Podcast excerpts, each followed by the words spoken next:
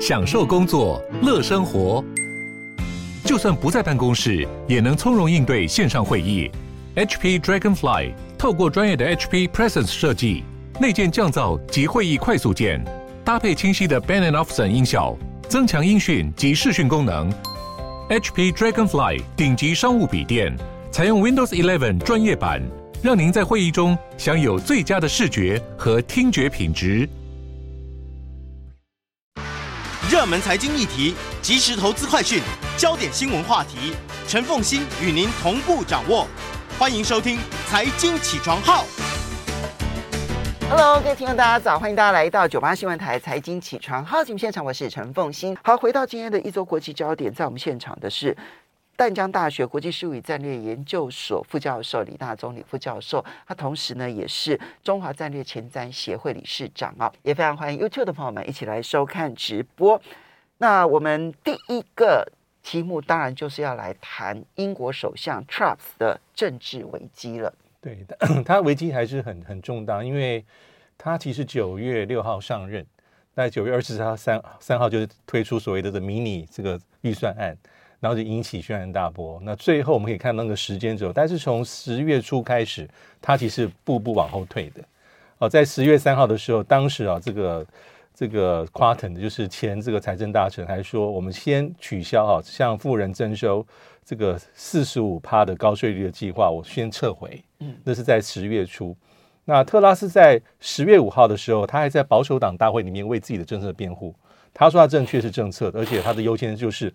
增长，增长，增长，而且他在痛骂这个国会里面的其他政党，包括工党。他说：“你们是反增长的联盟，你的政策是大错特错。”因为其实哈，在选举之前哈，我们看到那个下下台这个夸腾，其实他跟这个特拉斯其实有很深的一个情谊，他应该是并肩作战的战友、盟友，非常重要的盟友。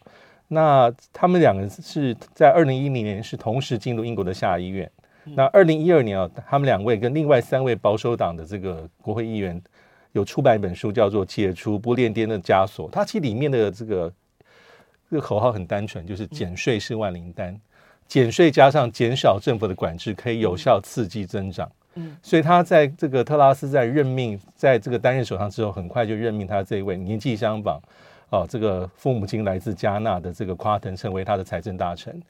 那基本上哈，夸腾在是在执行特拉斯的政策，这个是毋庸置疑的。但是我们可以看到，到最后十月十四号的时候，基本上特拉斯的做法就是他要建立一个防火墙，嗯，替最高两弃居保帅，或者我们讲断尾求生，那夸腾就得下台，嗯，这是他有后面一整串逻辑。那到十月十七，刚才所讲，从十月十四号，呃，这个特拉斯说的企业这个企业税的税率要恢复调高到二十五趴。啊，然后在十月十四号，夸腾下台，新的这个财政大臣是韩特。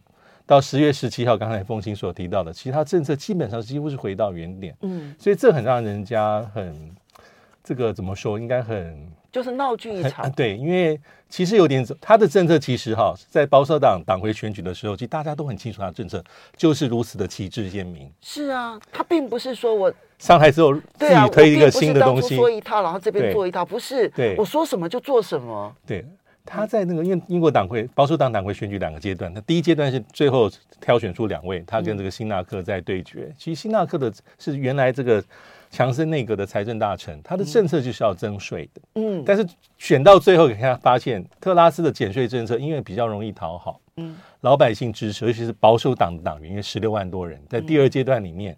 所以他把辛纳克的政见、竞选政见把它拉到中间，所以反而让辛纳克的一些增税的政策，他变得比较犹豫了，往中间靠。嗯，那最后因为保守党的这个党员的数目在十六万多人，他其实在英国整体的这个有投票的选民很小很小块比例。嗯，那最后的胜出是五十七，大概五十七趴吧。嗯，特拉斯百分之五十七，那辛纳克大概是四十出头。嗯。那因为这样的状况之下，特拉斯当选这个所谓的党魁，那成为新的首相。那他其实在执行他的政策，而且这政策每个人都心知肚明。他不是说当选首相之后天外飞来一笔，说我推出所谓的迷你预算大减税。其实应该是说所有的一些，比如说市场啦，或是英国的这个专财政专家都有提出一些警讯。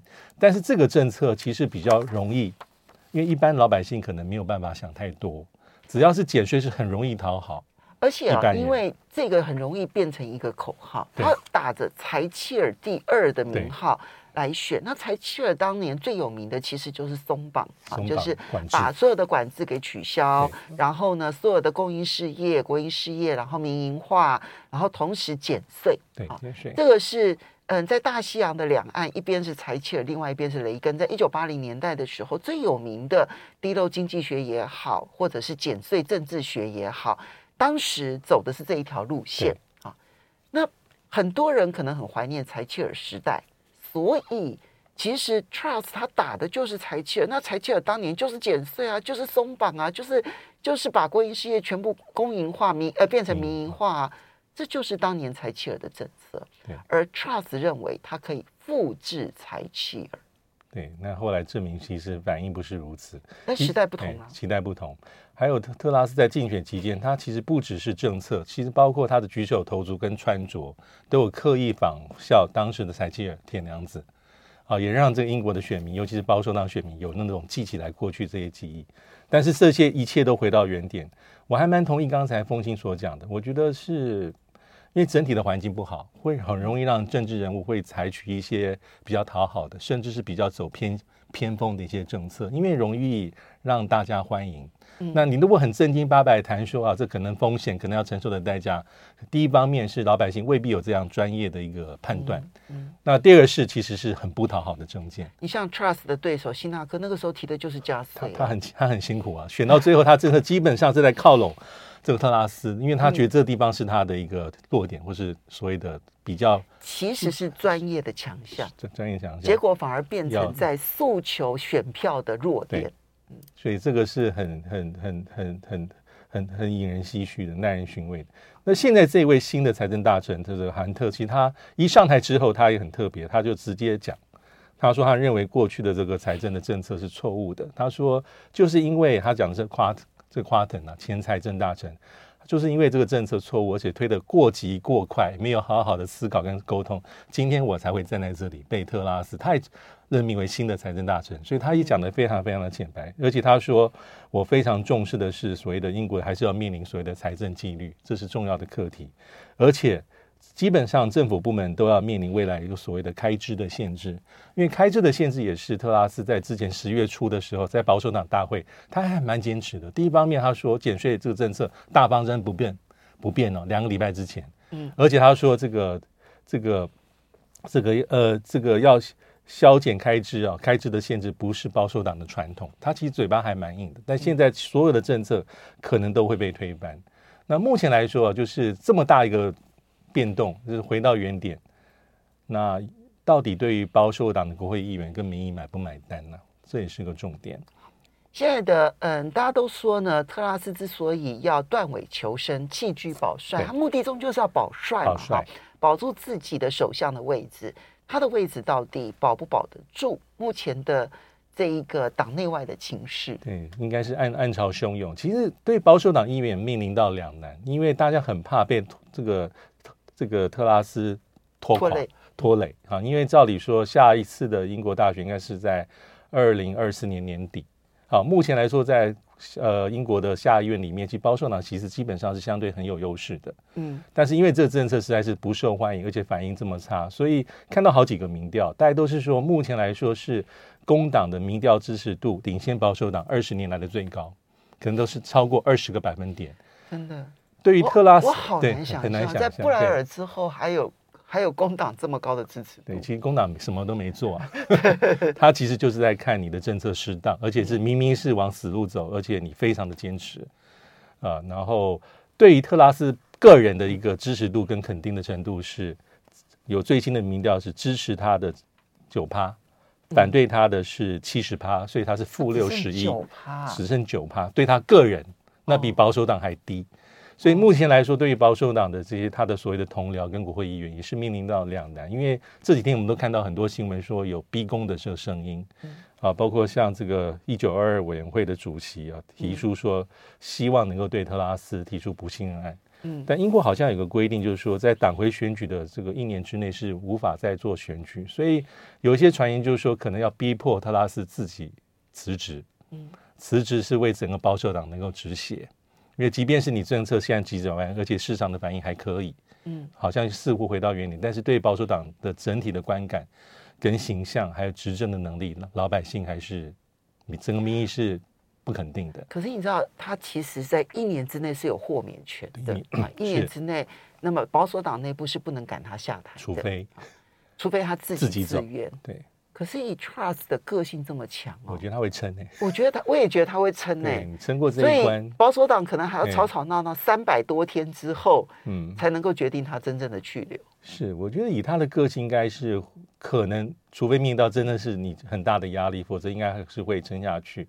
嗯、我觉得特拉斯给我的感觉就是说，他的选举的形象是非常鲜明的，好的政策也非常这个黑白黑白分明。那在外交上是很强硬，但我们之前在节目也讨论过，说我觉得外交强硬其实难度最低，对啊，因为它的风险是慢慢长寿的。可是你的治理能力其实是最最重要的考验。嗯但是他打着对外强硬，不管是对俄罗斯、呃，俄乌战争，或是对中国大陆，都是旗帜鲜明。但是他的减税政策同样是旗帜鲜明。可是老百姓不是在看你的对外政策够不够强硬，那当然是选举你那时候选举的过程里面，你很重要的一个利多跟优势跟筹码。但是你当当家之后的政策，那才是考验的真正的。真正考验的这个关卡，所以你看，嗯，前一阵子这个美国前总统奥巴马在呼吁民主党的人，你们不要再关心川普了，你们不用再关心国际局势，你们可不可以好好关心人民的通货膨胀？人民只关心的是通货膨胀，哈，真的有一点点类似的味道。我们要稍微休息一下。那么，嗯，这是英国，我觉得英国眼前没有容易的路。休息一下，马上回来节目现场。欢迎大家回到九八新闻台财经起床号节目现场，我是陈凤欣。在我们现场的是淡江大学国际事务与战略研究所副教授李大中李副教授，也非常欢迎 YouTube 的朋友们一起来收看直播。好，我刚刚在广播嗯广告之前呢，我说摆在英国前面其实没有一条容易的路啊。他现在呢选择财政纪律，所以呢他不会在财政上面减税啦，或者是大幅度的扩张支出啊，就是财政上面必须要收缩。而货币政策上面，英国央行早就已经开始执行货币紧缩了。它为了要控制通膨，它也必须走货币紧缩。那再加上美国这个地方货币紧缩的速度非常的快，英国如果不跟进的话，英镑贬得更凶，对于它进口物价影响更大。那我今天讲这个是说，它财政也必须紧缩，货币也必须紧缩。那它要面对的就是经济衰退，而且经济衰退的时候是没有圣诞老公公可以来发钱的。货币政策也没办法宽松，财政政策也没办法宽松，它都没有条件了，所以它只能去面对衰退。所以短期它的金融市场暂时的稳住了，可是它要面对的是经济比较深的衰退这件事情带给英国人民的冲击。我觉得痛苦跟困难都还摆在眼前。好，不过接下来我们再来看的是美国。美国呢，在十月十二号公布了国家安全战略报告。这有点千呼万唤始出来的味道在，对，对不对？哈，从二零二零年底他上任就说要推了，对，然后到现在应该是快两年的时间，终于推出来了。对，因为其实，在拜登上任之后的两个多月，在去年三月份的时候，他有先公布一份所谓的国家安全战略的一个指南。它是一个精简版的版本，所以只有二十三页。嗯，那照理说，其实啊，这个正式的国安战略报、国家安全战略报告应该是在今年年初可能就要出来，但是因为里面卡一个俄乌战争，所以很多形势的判断有一些变化，所以它最后千呼万唤始出来，已经是十月十二号。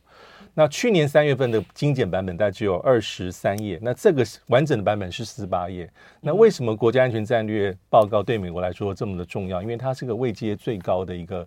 国家安全的一个指导性的文件，那下面才会有，比如说国防安全战略报告，国跟所谓的军事，呃，这个战略的报告。那这份新出炉的报告哈，其实跟二零二一年三月那个简短的版本，其实还是有很多类通之处。嗯，那基本上哈，新的报告里面有几个重点，我觉得第一个重点就是美国的首要挑战到底是谁？这个是很耐人寻味。啊，他大概就讲了两个东西，一个是大国竞争，嗯，大国竞争的讲法其实是应该是从川普时期就差不多有这类似的提法，就是大国竞争。对美国来说就是中和俄，中国大陆跟俄罗斯。那在这份新的文件里面呢，他的想法是是有差异的，就是说中国大陆跟俄罗斯，他把它定位为是对一个专制、对民主的一个挑战，但俄罗斯基本上美国的讲法是我们必须要全面的抑制俄罗斯。啊，因为俄乌战争有非常急迫的一个威胁，对美国还有美国在欧洲的一些伙伴跟盟友。但是中国哈，对中国大陆，他的讲法是，美国必须要在长期的战略竞争里面要胜出，这讲的非常的斩钉截铁，我要胜出，因为美国应该就是认定了，从不知道从多少年前开始到现在到未来，就是美中两个国家长期的战略竞争要胜出。嗯，那这一期里面有些提法，我觉得是有些有些趣味的，比如说他说中国大陆是美国在地缘政治上最严厉的挑战啊，中国意图改。这是唯一当今世界具有意图跟能力能够形塑改变既有国际秩序的国家。这样讲法，其实我们听到耳朵都长茧。但是我觉得最有趣的地方是，第一个是合作的领域是什么？其实整篇报告里面比较正面提到中国大陆，但是说气候变迁跟全球公共安全，它提这两个概念。这讲法跟过去稍有不同。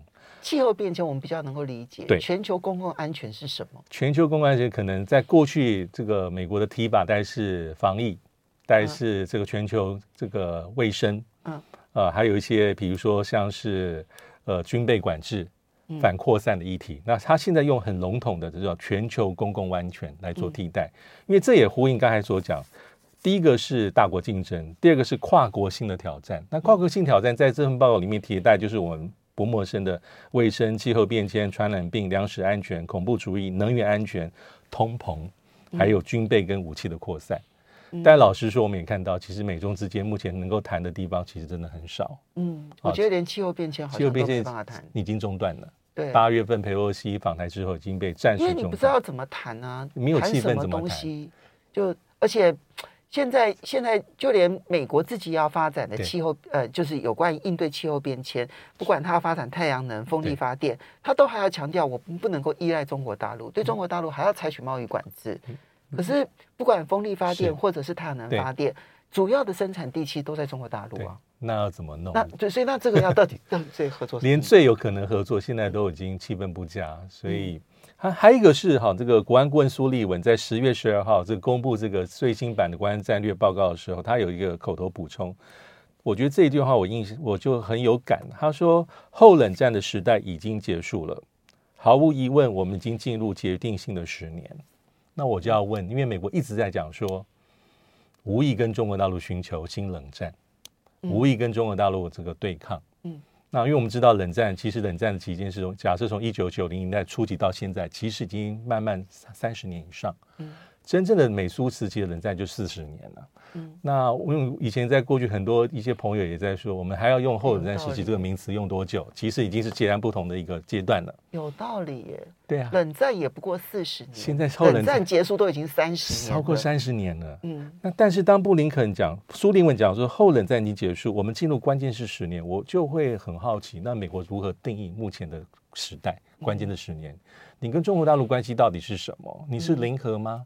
是把我们视为是一种敌友的关系吗？嗯，还是你真正是视为敌友？还是说你只是你表面上讲说竞合？我觉得这是区办到底美中是不是已经进入冷战的关键。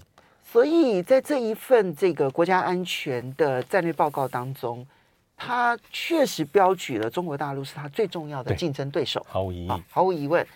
但是实际上面的运作上面要如何的去定位中国，以及这中间就算是合作，合作的内容会是什么？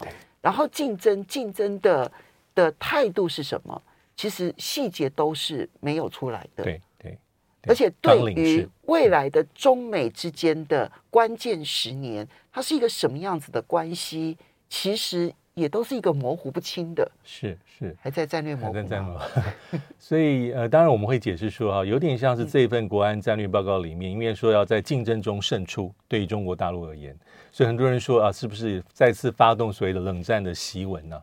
但是冷战檄文这个用法，其实过去几年早我们早就用过了。比如说二零一八年的时候，当时川普政府的副总统潘斯在华府保守派智库哈德逊这个研究中心里面的痛骂中国大陆的所作所为，当时已经被很多人认为是这是美国在重新发动冷战的一个一个很重要的一个宣示。嗯，冷战的檄文。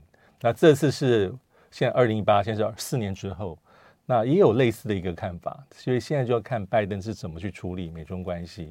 那以前是到说在 G 团体碰不碰头，这这是很有趣，因为从七月底到现在的通电，到底碰不碰面，我觉得现在看起来越来越困难，越来越困难，因为整个气氛没有，因为美国在碰头之前下重手嘛，下重手在科技孤立下又又增多好多种东西。嗯，那假设我是习近平，那我为什么要对在这个集团里面跟你有场边的会话对话？是因为通常这种领袖的峰会，而且这次真的真的要实体了，嗯、是应该有一定气氛的铺陈的。嗯，连通电都是，何况是实体？所以这也是为什么这一两礼拜整个讯息看起来。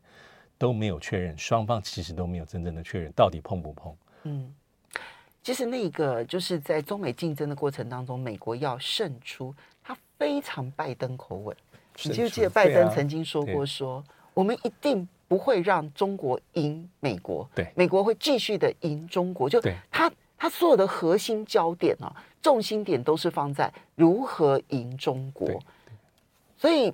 那至于说那个赢的方法是什么？对，不见得是我美国有多强，就是我让你中国没有办法迟滞，迟滞，嗯，对，呃，让让让你中国无法发展，我就赢了，对对，所以为什么这边没有办法定义很多的细节跟方法？因为它只有一个很模糊的概念，就是美国要胜出。其实这跟美国优先又有什么样的不同？其实是一样的。那拜登在这次里面在讲，第一个是要为。做好准备。第二是他常讲的强本投资自己啊，从前美好未来。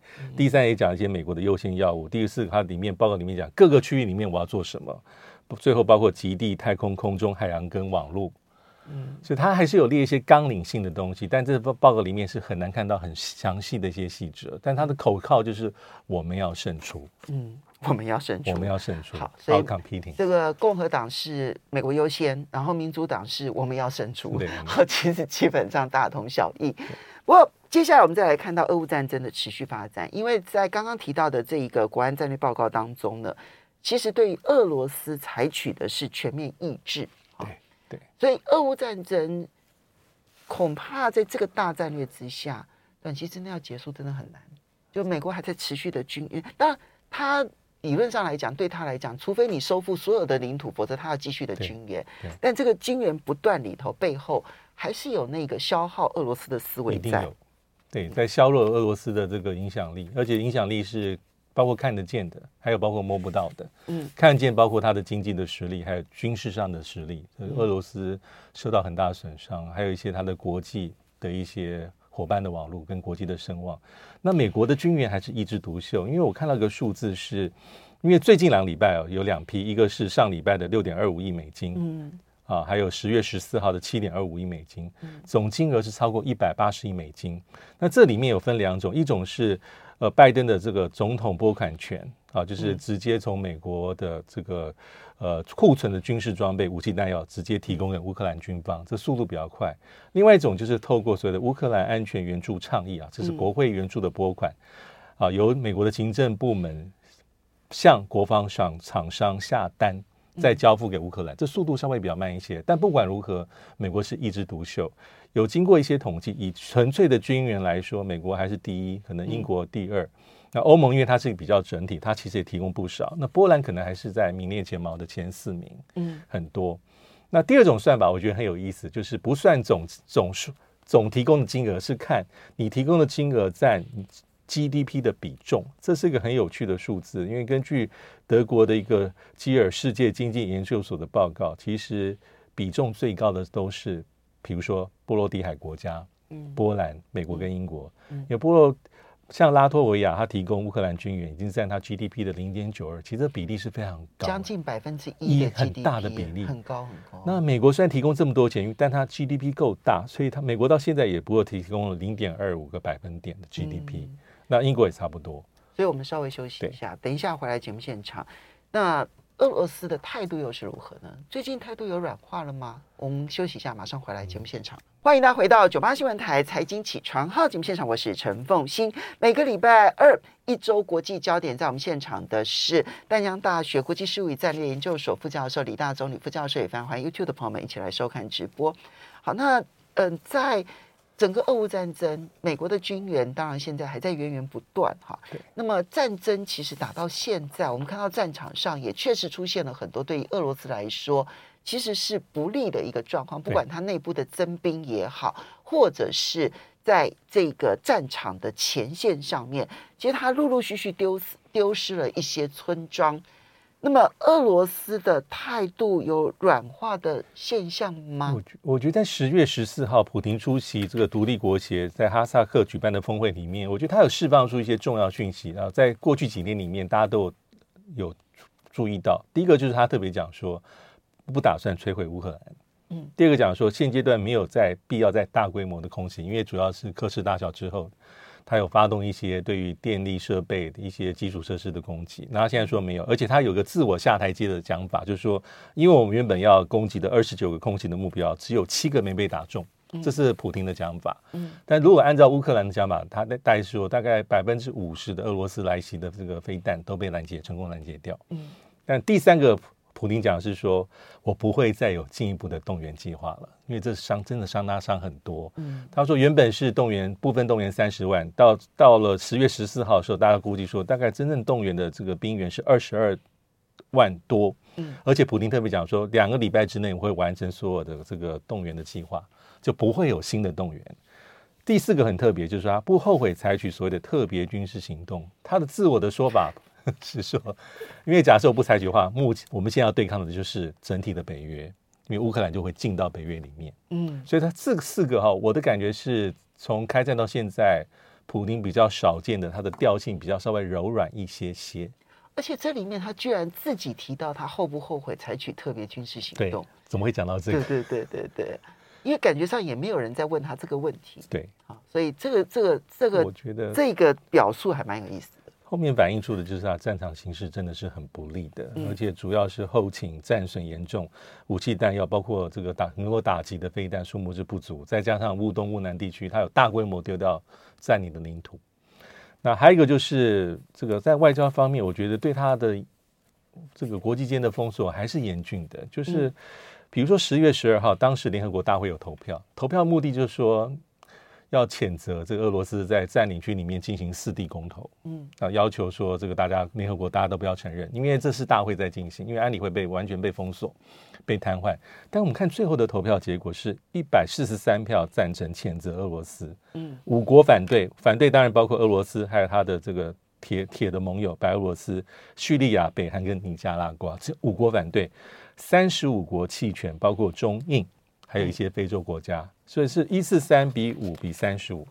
这个弃权的，对这个弃权的数字哦，跟三月的时候联合国当时的谴责案，对，其实是减少了，减少很多。嗯，那当然可以，我们可以这样说，因为公投比大家更人神共愤一些。可是如果我们对比于几个月前的这个，比如说把俄罗斯从人权理事会里面驱逐啊，暂停他的权利，当时投票是九十三票赞成，嗯。二十四票反对，五十八票弃权。嗯，好，但是议题的这个严重程度有别。可是我觉得在这一次联合国大会投票里面，我觉得美国在后面下了很多功夫。嗯，还有俄，他们可能多数国家认为说比较难去挺俄罗斯。嗯，所以包括反对票跟投弃权票的国家数目稍微比之前联合国的几次大会里面投票少了一些些。我觉得这些都是对俄罗斯这个警讯。嗯，那当然，普丁目前最在意战场形势，一定跟他内部牵动。嗯，他的这个领导地位，因为目前来说，这个部分动员是有一些反效果出来了。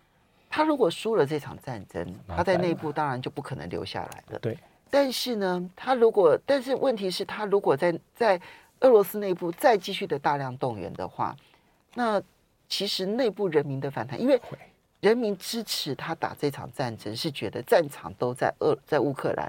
对。好像跟俄罗斯自己的生活是无关的，所以那这样子，我们当然支持你打乌克兰。但是呢，如果这个战场到最后可能在我家里的人都会受到影响的时候，那个冲击就变得很大，风险，所以他有一点点进退两难。有进退两难，所以他就是喊说到此为止，我不会再有新的部分动员令。我觉得这也是考量到如此。嗯、那还有一个就是说，普京跟拜登到底要不要碰头？我觉得普京跟拜登碰头几率是比新目前来说真的不高了。嗯。啊，因为刚才咱所讲的十月十四号，普丁的公开四部喊话，其实可以搭配之前俄罗斯外长的讲话。他是特别讲说，在集团里的场域里面，普丁不排除见拜登。他讲的自然是很高，我不排除见面，而且我持开放态度。而且我愿意跟这个北约或土耳其来探索这个解决战争之道。嗯，这是在十月十一号。那十月十三号的克林姆林宫发言人也特别讲说，我们特别军事行动的目标未变，但是可以透过协商的方式 来达成我们的目标。其实这些都是在，我觉得在释放一些相对的这个软性的基调，就是把球丢给拜登，看你怎么说。因为的确，拜登在十月六号的时候，记者问他，你会不会见普廷？他那时候说，他那时候说我没有决定。嗯，但是在十月十一号 CNN 的访谈的时候，拜登讲很多，基本上就是给俄罗斯软钉子。他不只讲说见不见面，而且他把普亭从头到尾做一个很深的一个剖析。他说普亭误判，他说虽然是这么理性的人，可是他真的以为你的部队开进乌克兰之后，大家会赢王师。他说其实没有，他讲的很酸。所以他说哈，普亭这个人啊，到现在走投无路，三天两。两天就要提核武威胁，但我认为他大概不会用，而且我觉得目前没有看到我有任何跟他碰面的理由。所以当拜登的软钉子给出去之后，普京的想法就往回缩，因为普京是要面子的人，嗯、他也说我也面子的时候也要见面，非常要面，非常要面子。而且老实说，我要是普京我也看，嗯、因为集团里今年的是印尼是轮值主席国，我们看看五月到七月，其实美国在这个场域里面，不管是央行行长会议。啊，财长会议或是外长会议集团体，美国都是鼓动部分的美国盟友，嗯，直接给参与的这俄罗斯代表难看、抵制，嗯、或是我不听你的演讲。嗯、所以，普京如果要见面，他这些应该都要考量进去，他不会为见而见。好，最后我们要来谈一下，在美国所上演的非法移民人球事件，这个是，嗯，移民非法移民跑到了共和党所主政的州。然后这些主政的州说：“那你中央不肯支持我把这一些非法移民遣送出去，也不帮也不肯帮我盖围墙，好，就像当初川普的盖围墙。好，那既然这样子的话，我就把这些非法移民通通都送到你民主党所主政的州。这件事情其实上演了一个多月的时间了，还在持续。还有，他对于。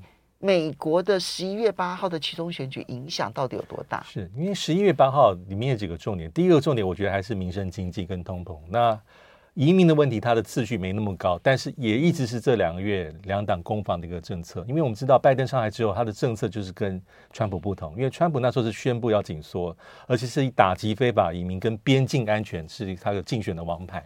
好，所以他那时候有很多严格的一个规定，包括要求避难的这些申请人员只能留在墨西哥境内等待美国的移民法庭的听证。但拜登上台之后，他第一个是配额放宽，而且希望能够简化所谓的这个听证的程序，而且是有一些执法的重心啊，比如说他有一些比较多的弹性，如果你是孕妇啦，好，或是说我的执法首要对象是，如果你有过去有重罪的犯罪记录。对国家安全有威胁的话，这方面我是会严查，但其他人就没有那么大力道。而且我在做执法的地点的设限，法庭、学校、医院、宗教机构、葬礼是不碰的。这是拜登的政策，但是到了选举的关头，其实共和党，因为他很多州是在第一线边界州，对，尤其像德州、佛罗里达州、亚利桑那、亚利桑那这几个州的州长，就是打随蛇打蛇随棍上，嗯、就说既然你的政策这么的这么的宽松宽容，讲究人道，那我就把人送到所谓的民主党的兰州，或是民主党主控的大都市啊，不管是纽约啊、波士顿啊、芝加哥，我就往那边送。所以有过去几个月、两个月内，有很多很刻意的行为，包括佛罗里达州。在九月中的时候，把五十位非法移民骗上两架飞机，把运到佛运到从佛罗里达州运到麻州的一个很有名的度假村，在雪衣角以南，所谓的这个玛莎庄园葡萄庄园。那他佛这个佛罗里达州的官员说，这是属于我们一千两百万元州议会批准的难民移送计划的一部分。既然你们这么欢迎，我们就送过来。其实德州也是啊，德州在九月份，州长又用两辆巴士把一百位左右的非法移民是故意送到华府，贺锦丽副总统在华府的官邸附近，而且他速度很快，他已经移送了大概有我看到八千多人。对，那其实亚利桑那有的到华府，然后有的到纽约。对，那纽约已经说他承受不住了，对，已经要面临紧急状态。纽约市的市长。这个十月七号已经说无法应付大量移民，因为我们收容了六万多人以上，已经没有办法再提供栖身之处，而且宣布紧急状态。所以这个为什么很重要？因为在上次大选里面，二零二零年大选，拉美裔的选民啊，是百分之五十九到六成是投给拜登的。大概只有百分之三十八是投给川普，所以这个也可以视为两党一个隐隐约约较劲的一个一个一个重点。但是很多人说那很不堪呐，是啊，你这个是一个应该美国嘛，美国是典范，对人道人权的角度来看的话，这个都觉得嗯很糟糕。可是问题是，他在政治的操作下面，就共和党的选民很欢迎，然后民主党的选民很苦恼，然后真的确实也造成了华府跟纽约。还有麻省理，呃呃，这个麻麻州几个非常重要的影响。非常谢谢李大中李老师，谢谢。